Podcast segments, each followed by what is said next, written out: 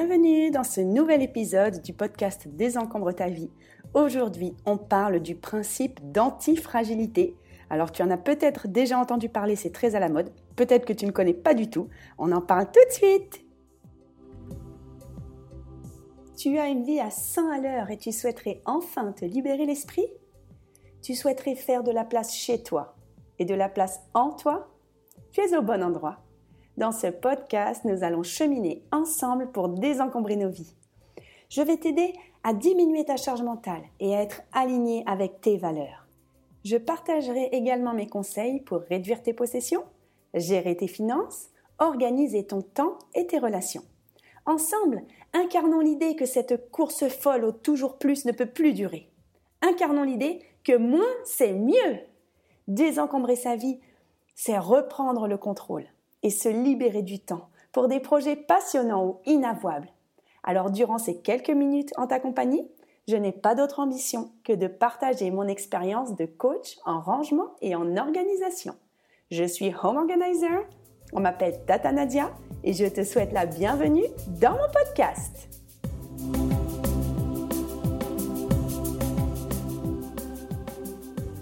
Bienvenue dans cet épisode. Donc, euh, nous allons parler du principe d'antifragilité. Je ne sais pas si tu connais euh, ce que ça veut dire, ni si tu en as entendu parler. Moi, j'arrête pas d'en entendre parler dans tous les sens en ce moment et euh, bah, je trouve ça intéressant d'expliquer ce que c'est.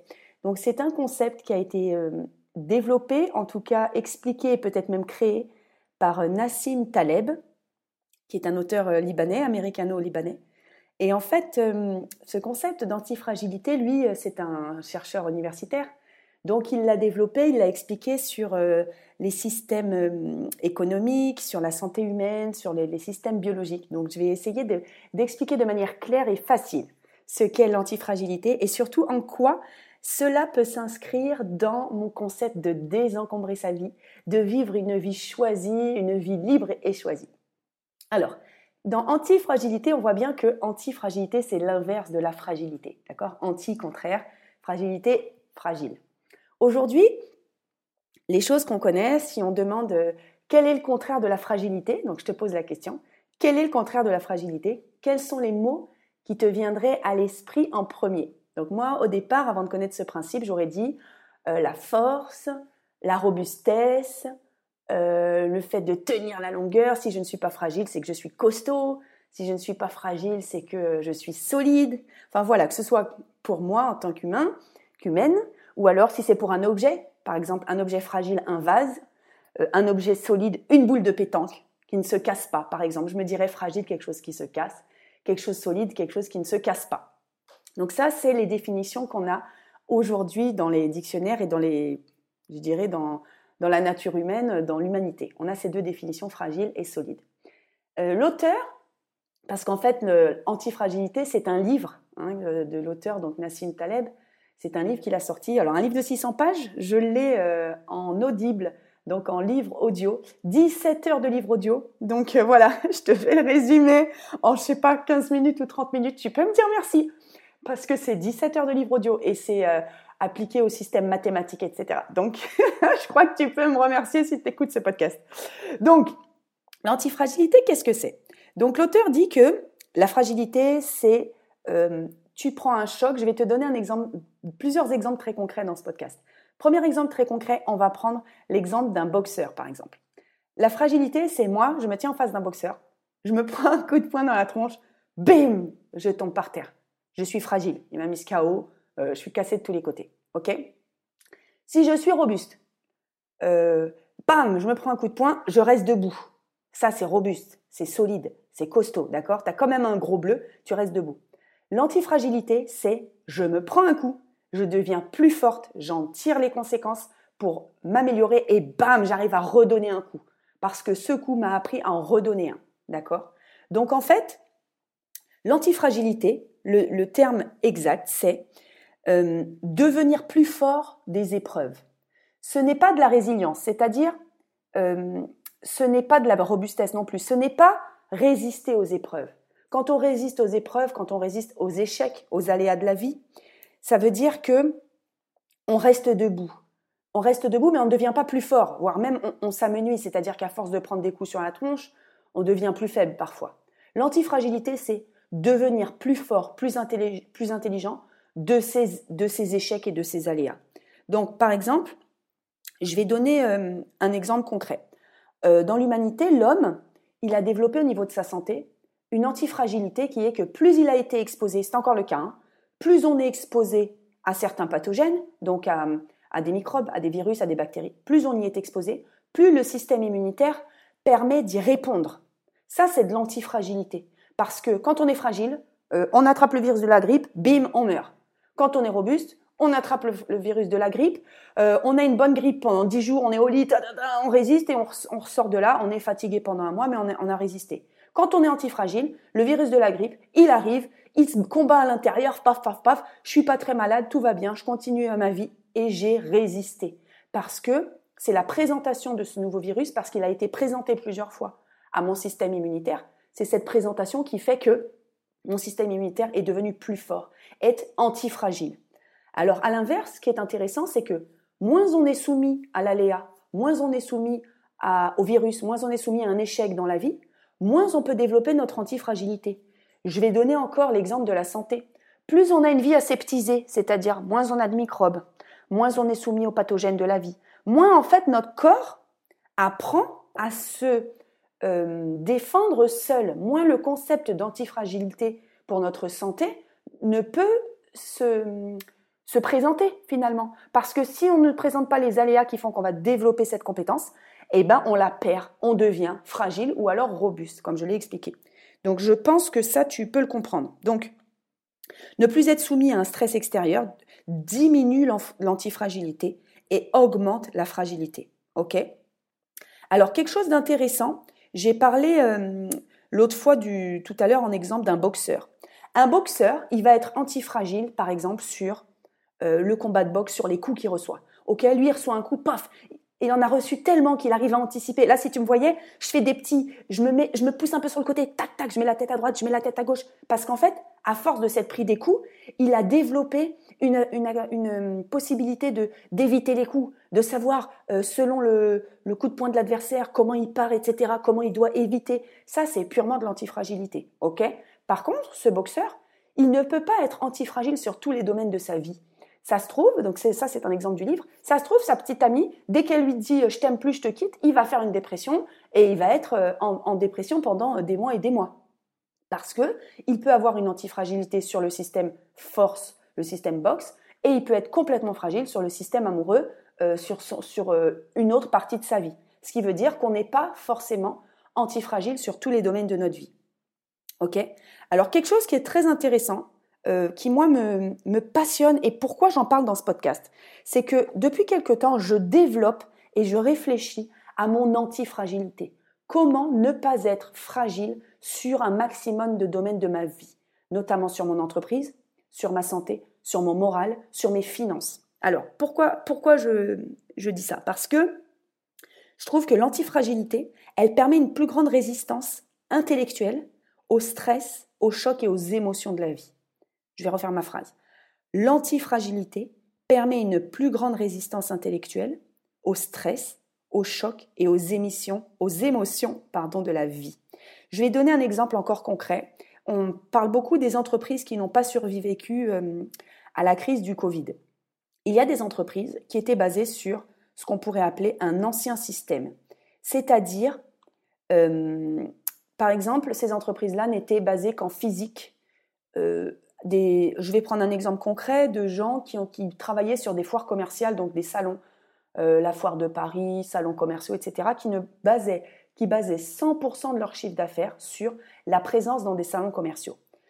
À partir du moment où il y a eu la crise du Covid, cela, c'est tous les salons commerciaux se sont arrêtés pendant deux ans, deux ans et demi, et ça n'a pas repris de manière euh, optimale. En tout cas, ça n'a pas repris de la même manière que dans le passé. Ce qui veut dire que les gens qui avaient basé tout leur système d'apport de chiffre d'affaires sur un seul canal était très fragile. Pourquoi? Parce qu'un virus, comme la Covid-19, a suffi pour balayer net tout leur système d'apport de chiffre d'affaires, donc tout leur système d'entreprise, donc a mis à mal entièrement leur système. Ils ont déposé le bilan. Quelqu'un qui avait un apport de chiffre d'affaires euh, pluriel, c'est-à-dire peut-être il vendait un peu sur des salons, il vendait peut-être déjà sur Internet, il vendait peut-être déjà en physique, il avait peut-être un autre métier à côté, ne s'est coupé qu'une seule partie de sa source pendant le COVID, la, crise du Covid. Donc ça a permis d'augmenter son antifragilité puisqu'il a pu peut-être déployer plus de force sur des canaux qui fonctionnaient encore. Ok? Ça, ça a été beaucoup le cas sur. Moi, moi je vais donner mon, propre exemple. Je suis home organizer, donc j'aide les gens à désencombrer leur maison pour désencombrer leur vie. Et au départ, donc à la crise du Covid, je ne faisais que des prestations à domicile. J'allais chez les personnes et je les aidais à désencombrer leur maison. Ok, je faisais que ça. Je ne faisais rien d'autre. Quand la crise du Covid est arrivée, tout de suite, je me suis dit, il va falloir que je trouve une, une, une, combine pour pouvoir continuer mon activité parce que j'augurais que ça allait durer très longtemps. Et je me suis dit, sinon, je, vais, je ne vais plus jamais faire du home organizing. Ça me plaisait beaucoup. Ça me plaisait beaucoup. Euh, déjà, au niveau antifragilité, je n'avais pas que cette source d'apport de revenus puisque j'étais encore salarié. Je faisais ça à temps partiel. Mais surtout, je me suis dit tout de suite, il va falloir que je développe un programme en ligne pour aider les personnes à désencombrer leur maison avec coaching de groupe, avec coaching visio, avec groupe Facebook, euh, module vidéo en ligne, etc. Et je me suis mise dans les premiers moments du confinement à essayer de monter mon programme en ligne. Il n'était pas parfait. J'aime beaucoup l'expression euh, fait vaut mieux que parfait. Mais je me suis dit, si je prends pas ce tournant très rapidement, je vais être trop fragile. En tout cas, je ne l'exprimais pas dans ces termes-là. Mais je me rendais bien compte que mon activité allait s'arrêter. Moi, ma cible, mon audience principale, c'était, et c'est toujours, les mères de famille, les femmes et les personnes retraitées. Donc les retraités, ils auraient sûrement pas voulu que j'aille chez eux pendant la crise du Covid. D'ailleurs, aujourd'hui encore, ils se méfient, ils ont raison. Euh, les mères de famille, elles étaient confinées avec leurs gosses, elles n'en pouvaient plus, c'était pas possible. Donc voilà, je me suis dit, paf, tout de suite, plan B, ce que j'appelais à l'époque plan B. Moi, j'ai toujours un plan B, un plan C. Ça, c'est de l'antifragilité. Et je vais donner un autre exemple concret. Euh, en fait, pour moi, l'antifragilité s'applique énormément aussi aux finances. Ne pas avoir, on dit souvent ne pas mettre tous ses œufs dans le même panier. Je donne un exemple. Si quelqu'un investit en bourse, moi j'ai connu des gens quand j'étais petite qui euh, voulaient se lancer dans la bourse, qui connaissaient rien du tout, et il y avait à l'époque, alors c'était je pense il y a 30 ans, oui c'était il y a 30 ans, des actions qui étaient sorties Eurotunnel et Euro Disney. Euh, Eurotunnel, c'est le tunnel sous la Manche, et Euro Disney, bah, vous connaissez, tu connais, c'est Disneyland, Disneyland Paris aujourd'hui. Et en fait, il y a des gens qui avaient mis un capital énorme dans ces deux actions-là. Et en fait, ces actions se sont cassées la tronche parce que euh, la bourse, c'est pas une science exacte et surtout, c'est une science très compliquée. Et ils ont perdu tout leur capital, ils ont perdu 90% de leur capital. Et ils n'étaient pas contents, et ils pleuraient, et ils n'étaient pas contents. Mais en fait, ils ont été fragiles.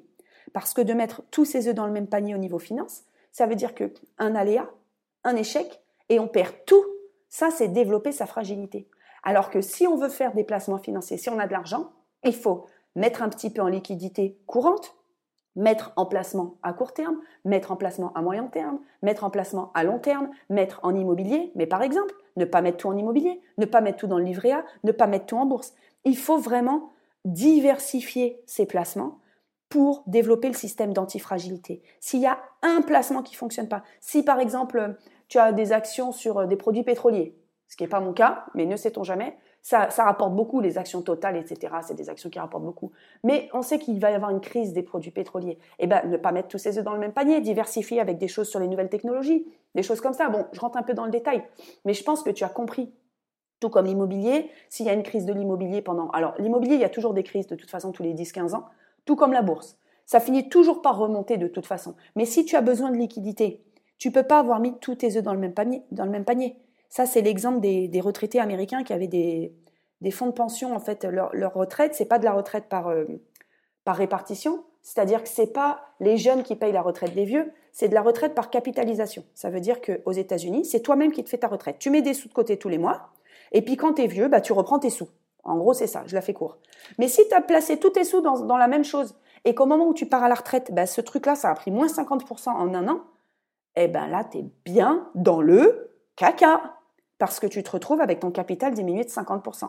Alors que si tu as et acheté une maison, et fait des placements en bourse, par exemple, en action, et fait des placements en autre chose, je ne vais pas rentrer dans les détails de la bourse, ce n'est pas l'objet de, ce podcast, eh ben, tu peux avoir une des parties de tes revenus qui ont diminué de 50%, mais les autres qui ont pris 100% euh, ou 50% ou 200%. Donc voilà ce que c'est le concept d'antifragilité. Je pense que tu le comprends. Donc maintenant, Comment développer son antifragilité? Comment ne plus être fragile? Comment aller au-delà de la robustesse? Et surtout, pourquoi? Pour moi, c'est de la paix de l'esprit, c'est-à-dire me coucher le soir en me disant, en me disant, quoi qu'il arrive, euh, je suis ok, j'ai prévu les choses, je vais y arriver. Donc c'est-à-dire que quoi qu'il arrive, quel que soit l'avenir, parce que l'avenir est quand même stressant au niveau écologie, au niveau de la planète, je fais les, meilleures choses possibles pour diminuer ma fragilité.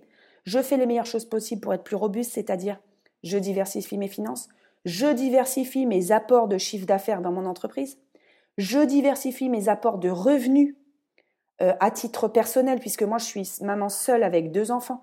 Je ne peux pas me permettre de baser tous mes revenus à la fin du mois sur euh, mon entreprise. Au-delà de mon entreprise, je te donne un exemple concret. J'ai subi un gros couac technique pendant deux mois avec euh, mon logiciel qui fait les conférences en ligne.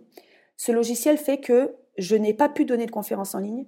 J'ai raté, j'ai perdu énormément d'argent en publicité. J'ai raté beaucoup de personnes qui voulaient assister à mes conférences, des gens qui auraient voulu participer à mon programme en ligne pour désencombrer sa maison. Ça n'a pas fonctionné. En fait, les choses n'ont pas fonctionné parce que j'ai eu un problème technique. Moi, j'estime que ça, c'est de la fragilité. Si j'avais basé tout mon système de revenus pour faire manger mes enfants sur finalement un logiciel, c'est-à-dire une fragilité extrême sur quelque chose que je ne maîtrise pas, ça, ça aurait été de la fragilité. La robustesse aurait été, c'est ce que j'ai fait, de contourner le truc, de trouver des autres solutions, mais l'antifragilité, c'est d'avoir mis en place d'autres systèmes qui font que j'ai d'autres apports de revenus pour euh, ne pas être trop fragile, ne pas être trop fragilisé sur des aspects très importants qui sont les finances, comment je mange à la fin du mois.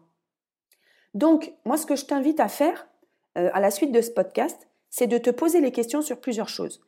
Dans quel euh, domaine de ta vie tu pourrais essayer de travailler ton antifragilité?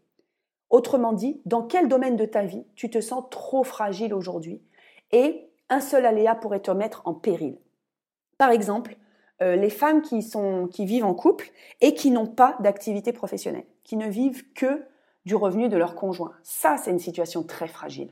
Parce que si ton conjoint part, ou si toi, tu veux te séparer de lui, tu ne peux pas, tu es en fragilité, puisque bah, tu n'as pas d'indépendance financière. Donc pour moi, une des, des grosses clés de l'antifragilité financière, c'est déjà avoir une indépendance financière, en couple ou quand on est seul de toute façon. Pour développer son antifragilité financière, euh, je suis en train de concevoir, donc je, ferai bientôt le lancement, un petit scoop, le programme pour devenir home organizer. Donc euh, devenir home organizer, le but c'est vraiment d'arrondir ses fins de mois, de faire ou quelques heures, ou quelques jours, ou une ou deux semaines par mois à cette activité d'aider les gens à désencombrer leur maison en physique. Ça permet vraiment d'avoir un apport supplémentaire, un gain supplémentaire, même en travaillant un jour ou deux jours par mois. Moi j'ai commencé comme ça. J'ai commencé en travaillant un week-end sur deux le samedi et le dimanche en allant chez les gens. Et eh ben ça me faisait quelques centaines d'euros de plus à la fin du mois.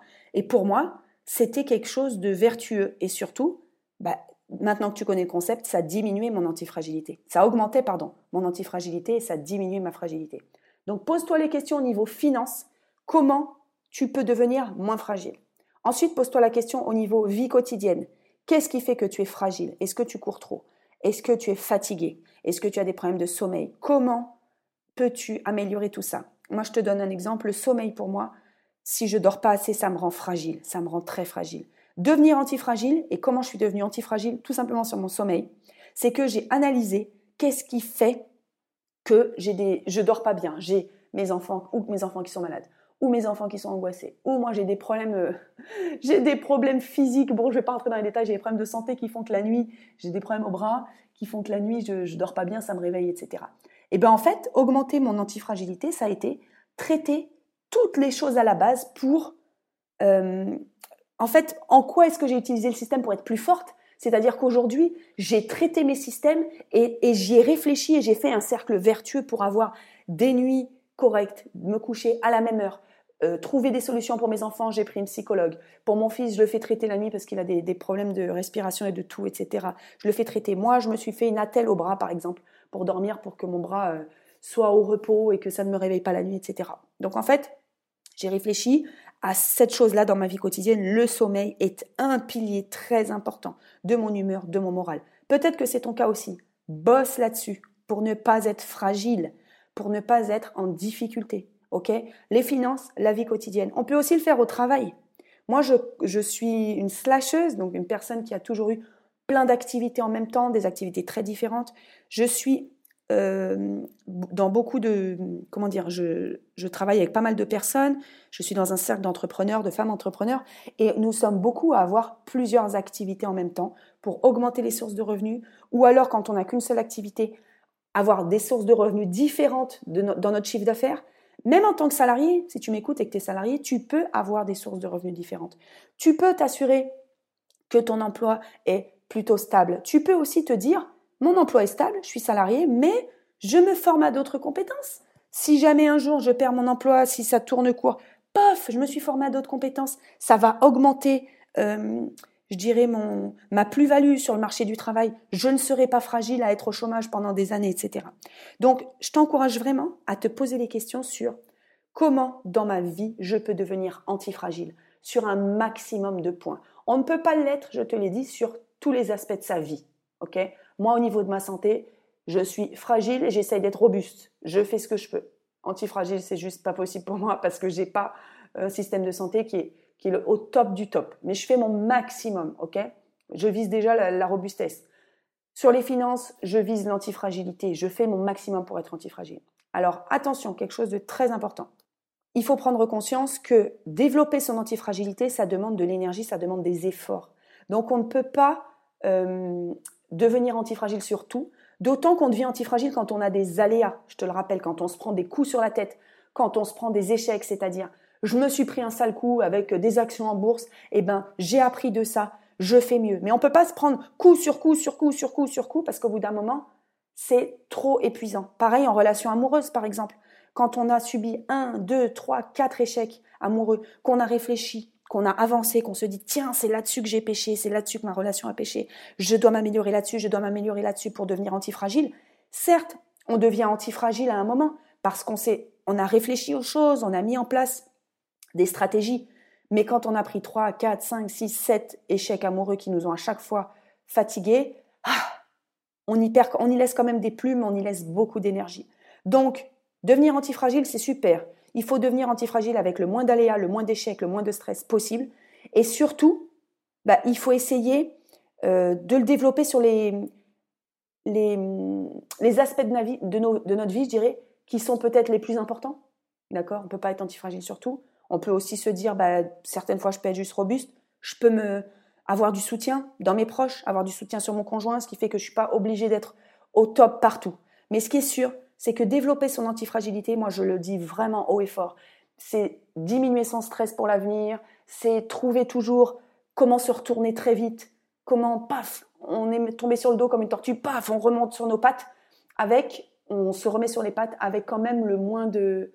Le but, c'est d'y laisser le moins de plumes possible et de se retourner le plus vite possible. C'est aussi ce qu'on appelle l'expérience finalement. Hein, c'est aussi ce qu'on appelle l'expérience. Donc j'espère que tu as compris le principe. Je vais donner un dernier exemple pour, euh, pour illustrer le tout, c'est l'antifragilité en biologie. En fait, euh, toutes les espèces biologiques, toutes les espèces vivantes qui sont actuellement sur la planète, elles sont là obligatoirement parce qu'elles ont fait preuve d'antifragilité. Parce que euh, si jamais le moindre virus qui arrivait avait détruit toute une catégorie entière de toute une espèce complète, elles seraient plus là. Les espèces qui sont là, elles ont été soumises à des, sécheresses, elles en sont devenues plus fortes. Elles ont été soumises à des, stress de, euh, par exemple, de virus, de pathogènes. Elles ont réussi à développer une résistance à ces pathogènes. Elles ont été soumises à des manques de nourriture. Elles ont réussi à développer. Il y, a, des plantes, par exemple, des fleurs qui peuvent être arrosées qu'une fois tous les deux ans dans le désert, parce que elles ont développé leur antifragilité pour rester. C'est aussi la théorie de l'évolution. Ça serait l'occasion de faire un podcast là-dessus. C'est quelque chose que j'adore. Euh, elles ont développé une antifragilité par rapport à la sécheresse qui font qu'elles sont pérennes. C'est pour ça qu'elles vivent encore, c'est pour ça qu'elles peuvent avoir une pluie tous les deux ans. Donc euh, voilà, toutes les espèces ont développé de l'antifragilité. Par contre, l'humain a, basculé depuis euh, quelques millénaires, mais ça fait pas très longtemps, hein, a basculé vraiment dans la fragilité, parfois dans la robustesse, mais on a mis en place tellement de choses pour se protéger, pour ne plus vivre comme l'humain a été conçu, qui fait qu'en fait on est plus du tout antifragile sur plein de choses. Aujourd'hui, tout simplement, euh, si on met un, humain, euh, moi j'ai 42 ans, tu me mets euh, sans électricité, sans nourriture dans la campagne, même dans la forêt, bah, je vais mourir. parce que je saurais pas aller chasser, je saurais pas aller pêcher. En plus, je suis végétarienne, alors elle est bonne celle-là. Voilà, déjà, je suis végétarienne. Avant, c'était pas possible. Tu mangeais ce que tu avais. Donc, l'humain et l'antifragilité, c'est un concept intéressant. On a diminué notre antifragilité, mais je trouve que sur beaucoup de points, eh ben, il faudrait qu'on l'augmente. Par exemple, bah, ça serait bien si j'apprenais euh, à pêcher, à chasser, à cultiver la terre. Parce que si un jour la planète elle part en cacahuète, et je pense que ce sera le cas, eh ben, ne survivront que ceux qui savent s'adapter à la terre et ceux qui savent se battre, comme dirait Barjavel dans le livre Ravage. Euh, dans ce livre-là, euh, c'est le concept d'antifragilité, mais à 100%, parce que euh, la planète a une coupure d'électricité globale et hum, plus rien ne fonctionne, les gens ne peuvent plus manger, ne peuvent plus circuler, ne peuvent plus voir. Et les seuls gens qui survivent sont ceux qui savent chasser, pêcher, cultiver la terre et se battre pour défendre justement leur territoire. Et ça, c'est de l'antifragilité. C'est-à-dire que les aléas font qu'ils sont développés ces capacités, ou alors ils les avaient déjà et deviennent encore plus forts de ça. Et ceux qui ne sont que robustes ou ceux qui sont fragiles, eh ben, ils s'éteignent. Donc je te laisse sur ces mots. J'espère que le concept d'antifragilité t'a plu. Moi, c'est quelque chose qui me passionne. Si tu veux lire le livre de Nassim Taleb, n'hésite pas. Par contre, il est très scientifique. Moi, je suis une scientifique de formation, ça me plaît. Mais bon, allez, je vais pas dire qu'il est imbuvable. Il est, il est scientifique, voilà. Il est pas mal pour les scientifiques mais sinon c'est un peu difficile. En audio, 17 heures, tu peux, tu peux le faire. Je te fais des bisous. N'hésite pas si tu penses que ce podcast pourrait faire une différence pour quelqu'un. N'hésite pas à le partager. S'il pourrait plaire à une amie à toi, à un ami à toi. Abonne-toi sur ta plateforme préférée de podcasting. Je suis présente sur Apple Podcasts, Spotify, Deezer. Tu peux m'écouter aussi sur Ocha, la plateforme généraliste des podcasts. Et puis, bah, j'espère te voir très bientôt. N'hésite pas, si tu as besoin de mes services, à regarder dans le descriptif du podcast. Je fais des gros bisous. Ciao, ciao. À bientôt.